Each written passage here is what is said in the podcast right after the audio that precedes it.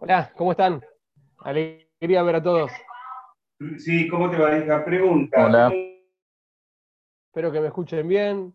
Hola Pablito, hola Dami, hola Luki, hola Johnny. Buenas, se escucha perfecto. Alegría verlos. Hola, ¿cómo están todos acá? Estás lindo, Pablito. Bien, ¿eh? bien. ¿Ah? ¿Cómo está Kevin Bronstein? Bienvenido. Mati Polak. Ah, ya cre- creció bastante Mati, ¿eh? Mucho mejor. Hola, hola, estaba muteado. Eh, un poquito. Me alegra ver que lo único que sube no es el dólar. Hay otras cosas que crecen también acá. No sube tan rápido como el dólar igual. Esperemos que frene un poco. Bueno, bienvenidos a todos. Si llega a no escucharse bien, estoy con poca señal, me avisan y me saco la, la pantallita, por lo menos me van a escuchar. Em, una alegría verlos. Seguimos acá en este espacio de, bienvenidos a todos, en este espacio de desarrollo personal, como ha sido intitulado, venimos hablando sobre el trabajo de la tolerancia, la paciencia, etcétera, cómo ir trabajando nuestra, nuestra capacidad de afrontar el desafío de reaccionar ante los impulsos y estímulos de una forma mucho más pausada, mucho más controlada. ¿Ok? La semana pasada quedamos con tarea para el hogar, no sé si la pudieron efectuar, llevar a cabo. La posta era eh, emplear 15 minutos por día en un momento en el que estoy con gente, si estoy solo, bueno, o puede ser que estemos solos en esta cuarentena, un momento en el cual represente para mí un desafío mantener la paciencia y ser tolerante. 15 minutos por día, en el cual, como hablamos, no ser indiferente, sino interactuar, pero respirando hondo, manejando los tiempos y eh, atravesando todo por nuestra conciencia, cuál es la forma eh, correcta y ideal de reacción. ¿sí? No sé si lo llevaron a la práctica, pero bueno, hoy vamos a tirar otro trabajito también, hoy vamos a subir la, la apuesta. El Rab Sim Hazizel, eh, eh, que era un rabino muy importante del siglo pasado, uno de los grandes referentes del Musar, que es esta, esta doctrina de- del estudio de enfocado en el desarrollo personal, vivió antes de la Shoah.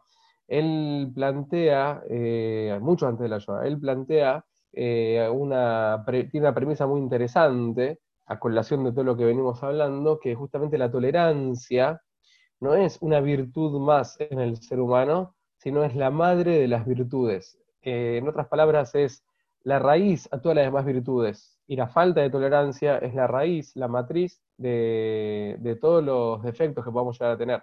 Sí, esta frase es bastante, bastante interesante.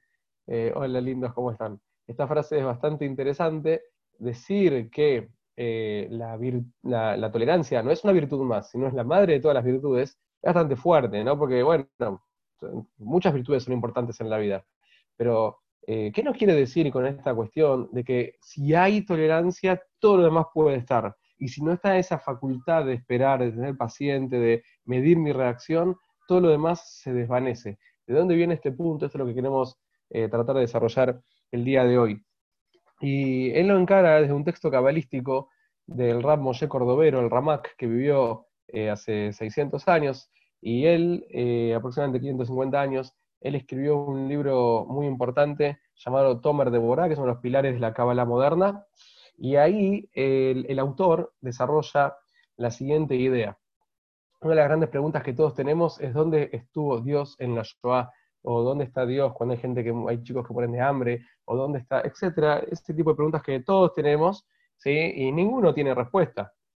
Eh, en el plano instintivo tendemos a cuestionar la existencia divina a partir del hecho de ver que justamente eh, hay, tanta injusticia en el mundo, hay, tanta, hay tanto mal en el mundo, injusticia en todos los órdenes, no nada más injusticia de las personas, sino en el desenvolvimiento de, los acontecimientos, de cómo las cosas deberían suceder, cómo van pasando. Em, entonces, eh, el punto a tener en cuenta es que el, eh, esta pregunta no es una pregunta nada más nuestra, es una pregunta que tenía Moshe, el grande Moisés, tenía esta pregunta, él cara a cara le pregunta a Dios, ¿por qué al malo le va bien y al bueno le va mal? O sea, ¿qué, pasa acá? ¿Cuál es esta dinámica? ¿Qué es lo que está pasando? Eh, no vamos a meternos de lleno en esto. Eh, el punto tiene que ver con cuál es el rol de, Dios como creador. Si nosotros partimos de la base que Él como creador es el que tiene que hacer que las cosas funcionen como nosotros, como creados, entendemos que deberían suceder, entonces obviamente sí, ese Dios no existe. ¿sí? Si yo parto de la base que, que el mundo tenía que mantenerse en una justicia total, que nadie debería padecer sufrimientos ni nada, y sí, entonces si ese sería el rol divino, entonces ese Dios no labura bien, no, existe. ¿sí? Pero eh, el punto es partir de la base de, quién es, ¿sí? de dónde es, qué es, quién es. Entonces, eh, esa pregunta que todos tenemos es un poco la idea de meter a Dios dentro de los patrones eh, de, causa y efecto de, tiempo y espacio en el cual nosotros vivimos. Si nosotros estamos asignados por tiempo y espacio y queremos entender a Dios, al Creador, en, ese, patrón de la misma manera, ¿sí? de la misma manera.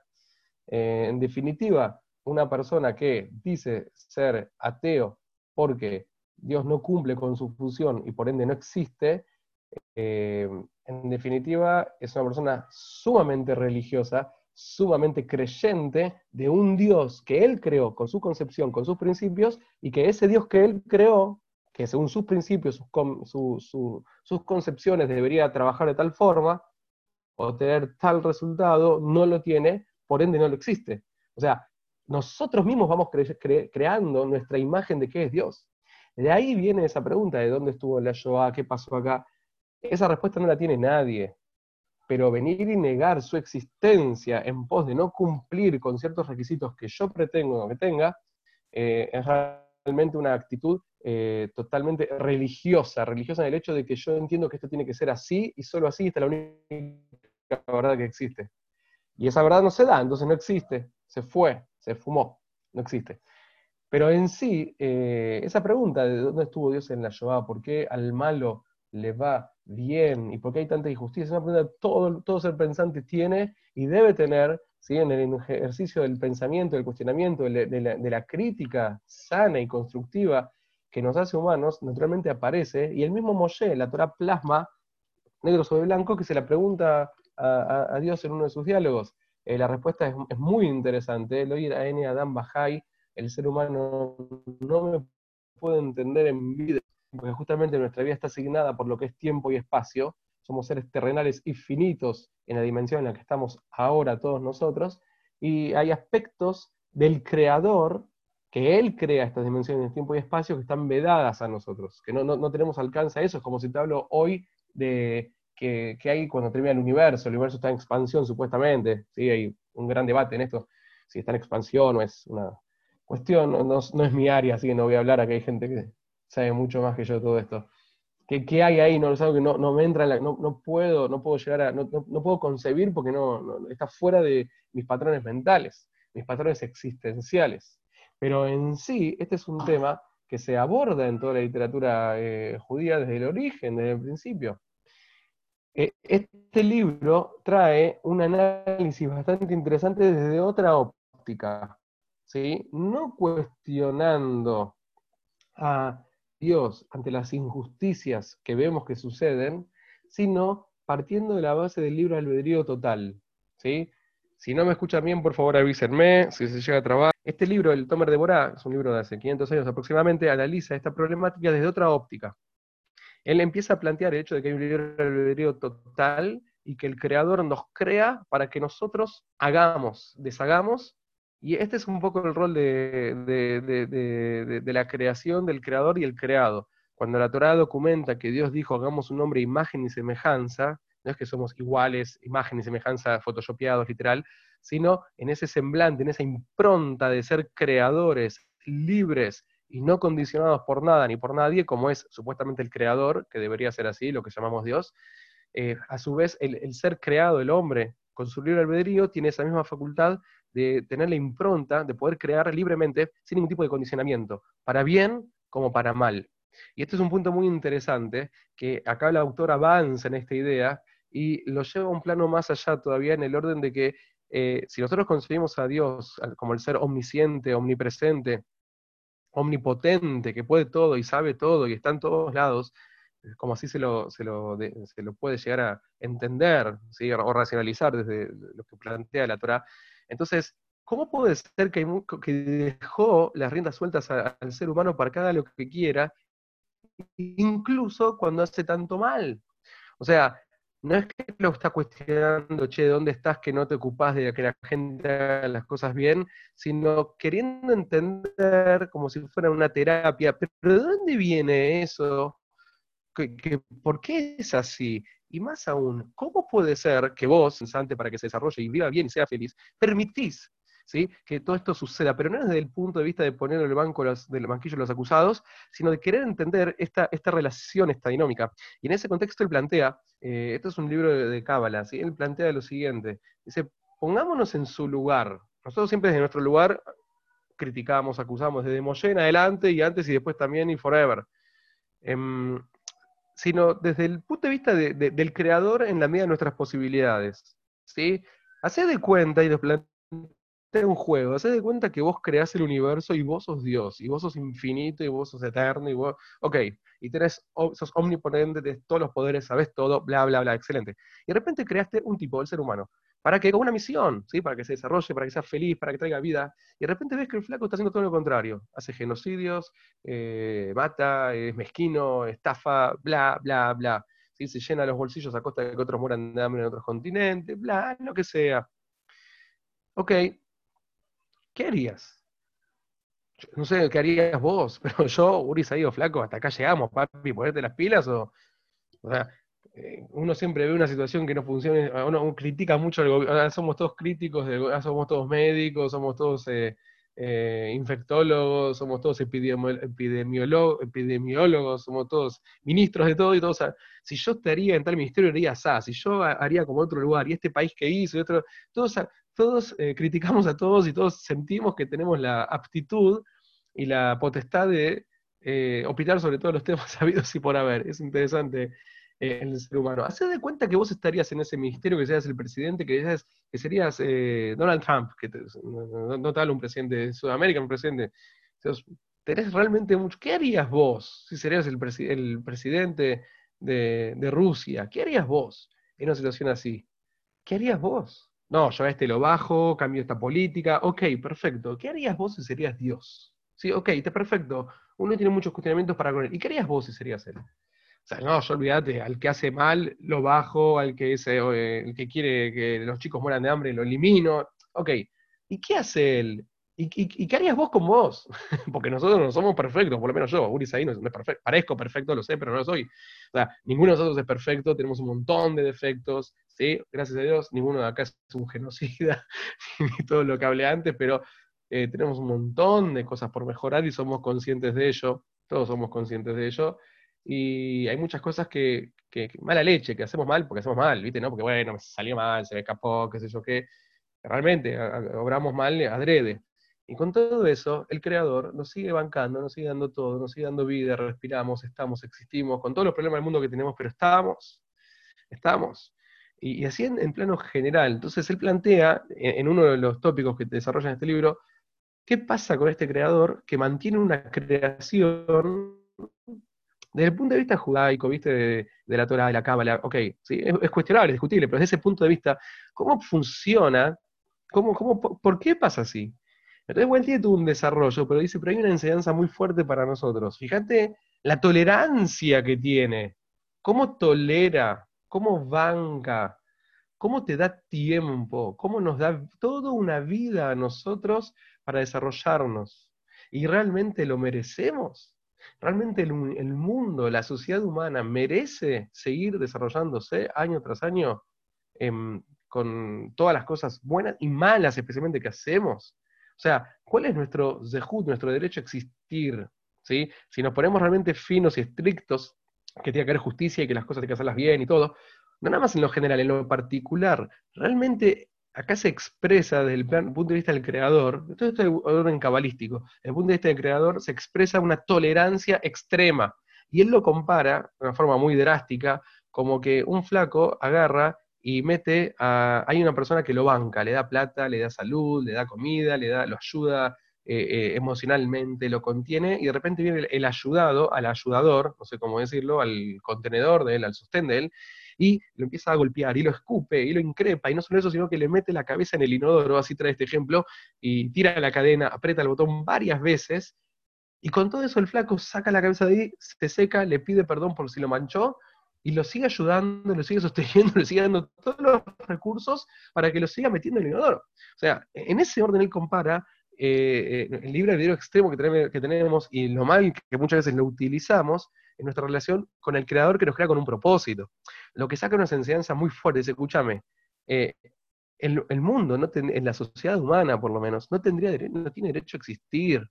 O sea, no quiero ser ne necrológico, nada, pero y existimos, y cada mañana nos levantamos, y hay una nueva oportunidad, y se puede volver a salir adelante, y ahora estamos en una pandemia, pero sabemos que vamos a salir a flote y vamos a recrear todos los vínculos que no le prestamos atención, y vamos a, por lo menos queremos mejor un montón de cosas, y hay un mañana, hay un mañana. Hay una tolerancia extrema en la existencia toda. El universo se mantiene por la tolerancia, la paciencia y la compasión. Entonces él dice, si así funciona en el orden del Creador para con nosotros, ¿acaso no correspondería emular este modelo para nosotros? Y, y más aún, mucho más aún, hay un, un midrash muy interesante sobre Abraham. El midrash, quiero aclarar, son explicaciones alegóricas, si no necesariamente pasó lo que el Midrash cuenta. El Midrash data de hace 2400 años, ahí se empiezan a compilar, son de Torah oral, que son desde el origen del pueblo judío hace 4000 años, pero se compilan hace 2400 años en adelante. El, Midrash, cuando escuchas la palabra Midrash, se refiere a eso, y generalmente son historias fantásticas, ¿sí? Porque son eh, enseñanzas que de la Torah oral que los sabios de Israel quisieron plasmar de una forma que se pueda mantener en las generaciones, de una forma bastante, bastante extrema y bastante hasta ridícula, como para que genere la, curiosidad del, del, estudioso, del lector, del tipo curioso, del tipo crítico, y empiece a indagar. De hecho, la palabra midrash viene de lidrosh. Lidrosh significa exigir, midrash significa exigencia. Es como que es un texto que te exige, flaco, esto no puede ser literal, acá hay, acá hay gato encerrado, hay más para pensar, hay más ideas de fondo, hay que desarrollar más. Esta es la idea del Midrash. Una persona que lee un Midrash y se queda con el cuentito, perdió plata. O sea, literal, eh, cualquier cosa. Mejor no lo leas, porque es, absurdo. La idea siempre es sacar ideas de fondo. Hay unos Midrashim sobre Abraham. Abraham fue el primer, el, primer monoteísta, como lo queramos llamar, o el fundador del pueblo hebreo, como lo queramos decir. Abraham era un tipo muy, muy interesante. Acá tengo un libro, ¿sí? Paul Johnson, la historia los judíos, lo cito varias veces, un pedazo de libro, eh, lo leí, me parece muy interesante, recomendable. Tengo mis críticas para con él, conocido, yo qué sé, es un autor británico, no es de la cole, epílogo, ¿sí? Eh, si no me escuchan, por favor avísenme. En el epílogo, esto lo he leído un par de veces en público, lo quiero una vez más, me, parece que, que nunca tiene desperdicio, el tipo habla sobre Abraham. Dice así. Dice, si no se escucha, avíseme por favor. Se está, se está empezando a trabar un poquito. ¿Se traba? Sí, se está trabando, Uri. Ahora. Esperen que me voy. Ahí está. Siempre que digo eso, si no se escucha avísenme, se empieza a cortar. Parece a propósito. bueno, vamos. Eh, dice esto, eh, o sea, Flavio Josefo era un testigo presencial, ¿sí? Interesante. En su obra Antigüedades Judaicas, Josefo describe a Abraham como un hombre muy sagaz, que tenía unas ideas sobre la virtud superior a la de otros de sus contemporáneos, esto entre comillas. Por consiguiente, dice entre comillas, o sea, está citando al autor, a Flavio Josefo, decidió modificar completamente las opiniones que todos ellos tenían acerca de Dios. Ahora dice acá el. el ¿La? ¿Me escuchan? Hola. Sí, acá dice. Dice acá el, el, el autor dice lo siguiente. Un modo de resumir 4.000 años de historia judía consiste en preguntarnos cuál habría sido la suerte de la raza humana si Abraham no hubiese sido un hombre muy sagaz como dice Josefo, o si hubiese permanecido en Ur, su ciudad de origen, y reservado para sí sus ideas superiores, y no hubiese existido un pueblo específicamente judío. Ciertamente, sin los judíos, el mundo habría sido un lugar radicalmente distinto. La humanidad, tarde o temprano, podría haber llegado a descubrir todas las ideas judías, pero no podemos tener la certeza de que hubiera sido así. Todos los grandes descubrimientos conceptuales del intelecto parecen obvios e inevitables una vez revelados, pero se necesita un genio especial para formularlos la primera vez. Los judíos tienen este don. Bueno, hasta aquí como él empieza su epílogo a su libro, dedicado, y después sigue hablando de Abraham, ¿sí? Una persona totalmente excepcional, que como él dice, muy sagaz, y que tuvo unas ideas totalmente revolucionarias en su momento, y que logró cambiar la historia de la humanidad. Logró cambiar la historia de la humanidad. Después dice un poco más acá, le debemos la idea de la igualdad ante la ley, tanto divina como humana, de la santidad de la vida y la dignidad de la persona humana, de la conciencia individual y por lo tanto de la redención personal, de la conciencia colectiva y por lo tanto de la responsabilidad social, de la paz como ideal abstracto y del amor como fundamento de la justicia, así como muchos otros aspectos que constituyen la dotación moral básica de la mente humana. Sin los judíos, esta habría podido ser un lugar, este habría podido ser un lugar mucho más vacío. Así empieza este tipo, Paul Johnson, el epílogo de su libro La historia de los judíos, dedicado a Abraham, que el tipo revolucionó el mundo. Por eso los Midrashim de Abraham para mí son muy especiales, porque hablan de un tipo que, en lo personal, y acá me parece interesante la, opinión de este, de este autor, revolucionó el mundo con sus ideas. Y cuenta un Midrash que mm, durante mucho tiempo la gente iba y hablaba con él, y él eh, los hospedaba incluso en su casa y tenía charlas con la gente. Era una sociedad bárbara, eh, eh, idólatra, bastante inmoral, y la gente lograba cambiar de, opinión, ¿sí? Y cambiar de modus operandi, de forma de vida, a partir de las charlas con Abraham. Les cuenta la historia que una vez vino un hombre, así dice el Midrash, de 100 años. Yo no sé si el tipo tenía 100 años o es una exageración tipo cuento de hadas como para, yo qué sé, contarnos algo. Pero vino un tipo que tenía 100 años, ¿sí? Y eh, se plantó ahí con Abraham y empezó a charlar. Y el tipo era tipo un negacionista de todo lo que Abraham le decía no creo, no, todo mentira, me quieren lavar la cabeza, cualquier cosa, que hay que saber de moralidad, que hablas de Dios, que hablas de esto, que hablas de lo otro. Bueno, entonces dice que Abraham perdió la paciencia y lo echó. Lo echó.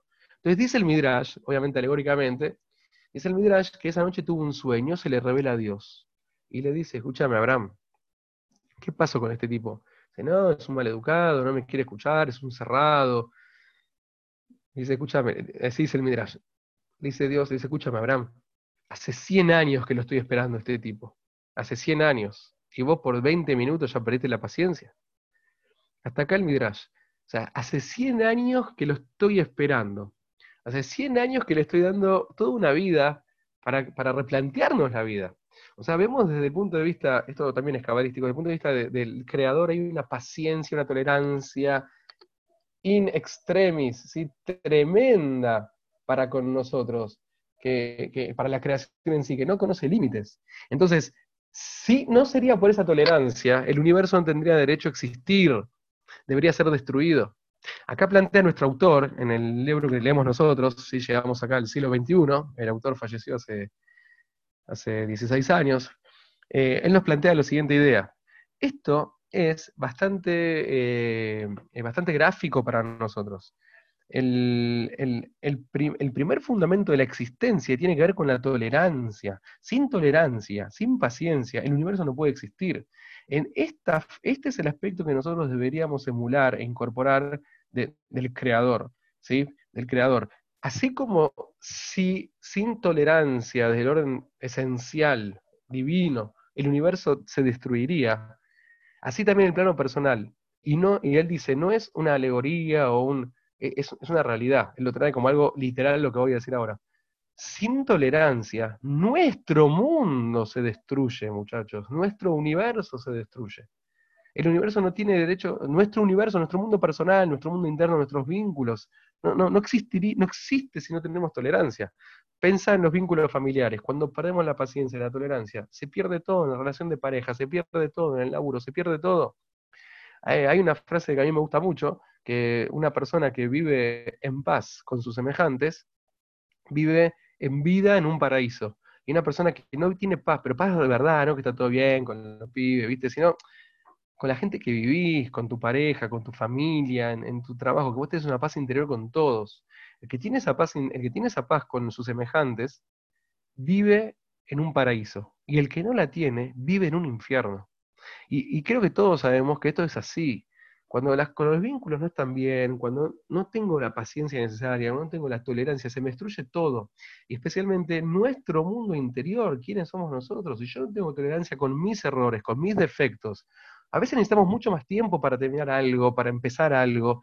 Y si no, no tengo la capacidad de esperarme, ¿sí? si pienso que en, en- mi plano personal e interior también me puedo photoshopear, como lamentablemente muchas veces pasa en lo superficial, estoy en el horno, se me destruye todo, ¿sí? No tengo, no tengo dónde escapar. O sea, la, la tolerancia es elemental y esencial para construir nuestro propio mundo.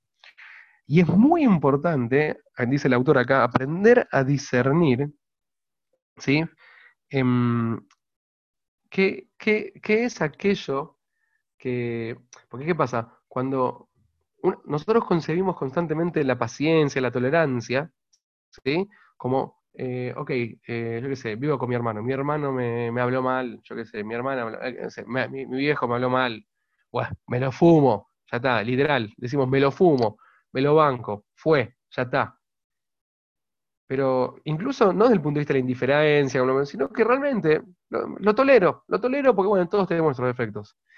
Si nosotros nos comparamos con el creador y el universo, él nos sigue dando, El creador al universo le sigue dando, lo sigue manteniendo, le sigue dando la fuerza incluso para que haga eh, las cosas que no hay que hacer, ¿sí? Eh, o sea, todo, todo surge de una matriz, de una fuerza, e incluso esa fuerza puede ser utilizada en contra del propósito de la creación. O sea, como el ejemplo que dijimos antes, lo mete al flaco en el inodoro y aprieta el botón con materia fecal, y, el inodoro y la materia fecal y el que paga aguas argentinas o AISA es el flaco que lo estás metiendo ahí, y el flaco te apoya y dice, dale, seguí, está todo. O sea, no te dice seguir, pero bueno, te banco. O sea, no solamente está hablando acá de una tolerancia de que, bueno, te banco, me fumo lo que, está todo bien que va a ¿viste? Hay, hay que ceder en la vida, sino que sigo prodigándote bien y sigo dándote todo aquello necesario para que vos puedas decidir qué hacer. Entonces acá nos, nos está hablando este libro cabalístico, el Tomer de Borá, de una tolerancia no pasiva, que es, un, es un, algo que trae acá el autor nuestro, sino una tolerancia proactiva. No ser tolerante con el entorno y con nosotros de una forma pasiva, que es paciente, tranqui, respirar hondo, ya va a pasar. No, no, si nos está diciendo, flaco, un paso más. O sea, no solamente sé paciente y tolerante con el entorno, en el hecho de que bancate lo que pasa, cede, sino sé proactivo, actúa, hace, seguí dando, seguí prodigando, seguí escuchando, seguí, seguí, porque eso es lo que te construye tu mundo, esto es lo que te hace humano, esto es lo que te hace ser. Esto es un punto muy, muy, muy difícil. ¿sí? Yo siempre traigo como ejemplo el Estado de Israel, algo muy interesante. Eh, en el Estado de Israel hay un millón y medio de habitantes eh, eh, que no pagan electricidad, no pagan electricidad, que están en la franja occidental, que está bajo la Autoridad Nacional Palestina, y tienen, eh, no tienen autonomía en, en- ese orden, no la pueden tener porque no tienen los recursos, entonces Israel les da electricidad. Y no pagan, no, no pagan el consumo. Si esto es algo que lo googleás lo vas a encontrar. No pagan el consumo. Y Israel le sigue dando electricidad. Ahora, ¿por qué, flaco? A cualquier tipo normal que no, que no paga electricidad le, le el consumo. ¿Qué, qué pasa? Que es un millón y medio de, de población, eh, población árabe que no paga el consumo y le das electricidad igual. Entonces, esto está eh, fundado en una, en una ley israelí que no se puede cortar el consumo a toda una sociedad, ¿sí? a todo un grupo, eh, no sé cómo llamarlo, a, to- toda una, a, a secto- a una provincias enteras, no le puedes cortar el consumo porque la electricidad es, una utiliza, es, un, es un- un recurso vital. Entonces, si un individuo no paga, ok, hay cierto tipo de, formas de ejercer la presión para que pague, pero si es todo un colectivo, es todo un pueblo, ¿sí? es toda una sociedad entera que no paga, el Estado no, puede, por una cuestión moral, cortarle una utilidad esencial. ¿sí? Ahora, cuando hay lío con los palestinos, Israel va y bombardea. Ahora, como me estás cargando, por un lado les das electricidad gratis y por otro lado bombardeada. O sea, parece medio, eh, contradictorio hasta absurdo. Yo no estoy diciendo que esto es lo que hay que hacer, es- cito como a modo de ejemplo lo que pasa en el Estado de Israel, que a mí me parece muy interesante. Entonces, en Israel, el Estado de Israel lo que te dice, mira, em, eh, electricidad tengo que dar. ¿sí? Mi misión es darle electricidad, porque esto es una cuestión vital. Ahora, ellos tendrían que decidir usar estos recursos para cosas buenas. Si lo van a usar para cosas malas, yo voy a reaccionar. Pero eso no va a hacer que yo le quite, o sea, desde mi lugar yo no te voy a quitar un recurso esencial. Si vos hacer algo malo, te voy a dar lo que te tengo que dar. Pero nunca te voy a cortar el recurso esencial. Es un, análisis, o sea, un, punto de vista interesante. No, estoy diciendo que no estoy juzgando, estoy diciendo cómo, cómo se maneja. Me parece muy interesante llevarlo justamente a lo que quiere traer el autor acá, que nosotros muchas veces la tolerancia, cuando la logramos trabajar y estamos mucho tiempo tranqui, cediendo y todo, pero nos quedamos en ese punto de vista de, ceder. Pero ¿sabes qué? No te voy a ayudar. Está todo bien. ¿Vos me clavaste visto? Está bien, está todo bien. Yo te sigo hablando. Pero no me pidas que te hable. O sea, no te voy a clavar visto yo, pero no me pidas que te hable. ¿Ok? Como muchas veces, esto es un ejemplo bastante tonto, ¿no? Pero bastante igual cotidiano.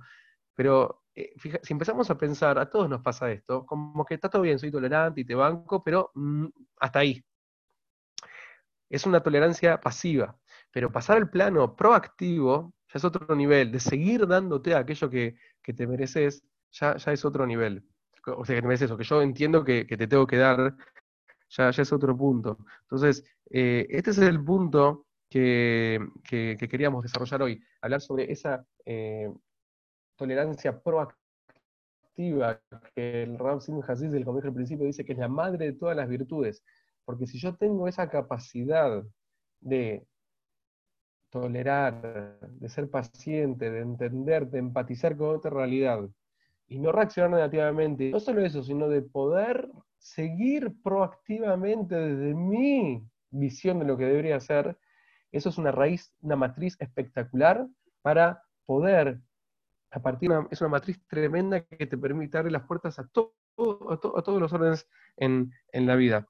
Así que hoy, como tarea para el hogar, vamos a sumar. ¿sí? La semana pasada fue 15 minutos por día, no sé si lo hicieron o no, pero está bueno implementarlo, de lograr mantener tolerancia cuando cenas con la familia, cuando estás trabajando, incluso por Zoom, ¿sí? que vos podés sacar la camarita y, y poner cara de no sé qué, no, tratar de seguir con la camarita, de seguir con el micrófono y mantener la tolerancia, eh, ahora vamos a sumar, mantener la tolerancia también proactiva, la tolerancia activa, no nada más la tolerancia de, ok, te banco y está todo bien y te entiendo y hago un esfuerzo tremendo por entenderte, sino, no solo eso, sino pasar un paso más y empezar a ser eh, dadores también, incluso con, en esos casos que hay hostilidad y todo, seguir dando.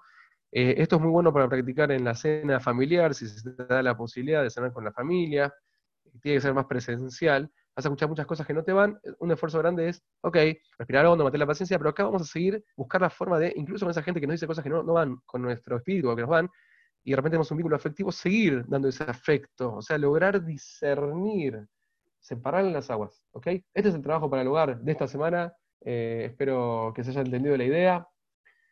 Ponemos todo en la camarita, les quiero decir que Hoy eh, a las 10 de la noche es Lagba Omer, esta noche es Lagba Omer, es una fiesta muy linda. Vamos a hacer un mini tour a las 10 de la noche en este mismo link. Muy contento de, ver acá a toda la gente linda que nos acompañó, mucha gente querida. Acá Lejaim con Nico. Eh, todo lo mejor, que estén muy bien. Ahí está Buri también. Alegría verlos. Chao, gente. Chao, Buri, muy bueno. Nos vemos a las 10 de la noche, ¿eh? Hola, Kevin Brownstein. Un abrazo. Chao, Uri. Gracias por el shiur, che, como siempre. Un abrazo. Chao, gente. Chao, Uri. Alegría verlos. Si pueden 10 de la noche, es una alegría verlos. Igualmente, chao, Kevin. Me a verte. Uri, querido. Uri. Chao, chicos. Chao, Urito. Chao, Uri, papá. Abrazo. Nos vemos. Chao, Ale. Chao, Dami. Chao, Uri. Chao, Uri. Nos vemos.